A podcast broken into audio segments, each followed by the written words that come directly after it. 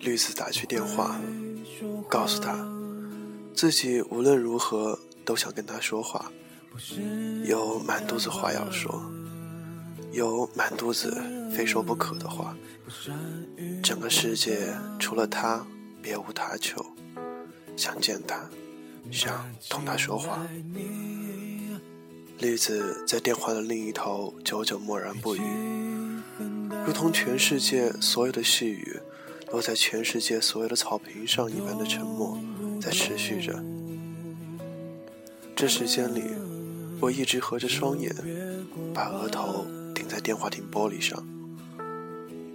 良久，绿子用沉静的声音开口道：“你现在在哪儿？我现在在哪儿？”我拿着听筒，扬起脸，飞快地环视电话亭四周。我现在在哪里？我不知道这里是哪里，全然摸不着头脑。这里究竟是哪里？目力所及，无不是不知走去哪里的无数男男女女。我在哪里也不是这场所的正中央，不断的呼唤着女子。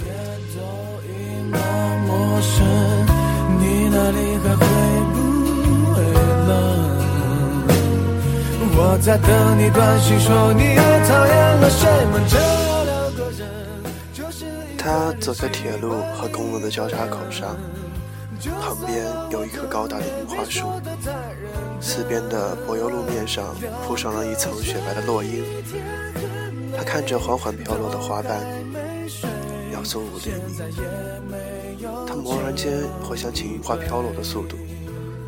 电车即将通过的报警开始鸣响，响声回荡在秋天的大气里，带来令人怀念的感觉。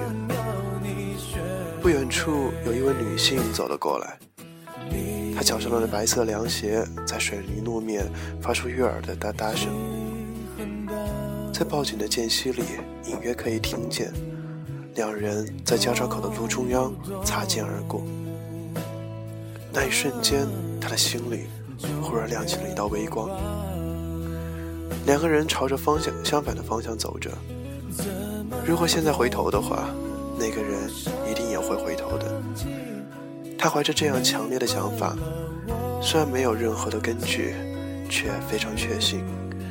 于是，在完全走过交叉路口的时候，他缓缓转身看向那位女子，他也慢慢回头，两人目光交汇。就在心与记忆激荡起来的瞬间，小田极限特快列车挡住了两人的视线。他想，电车通过之后，他还会在哪里吗？在或不在都无所谓了。如果他就是那个人的话，能和他这样相遇，已经是很大的奇迹了。等这列列车开过后，就继续往前走吧。他在心里这样做出决定。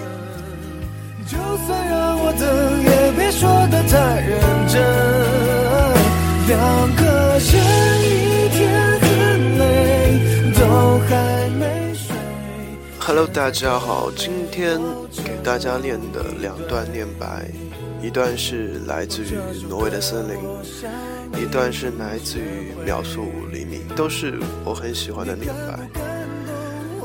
第一段是《挪威森林》的最后一段，是主角和绿狗最后在一起的那一段，非常的富有哲理。OK，我很喜欢那一段的。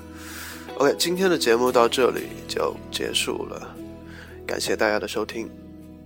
嗯，不对，感谢你的收听，再见。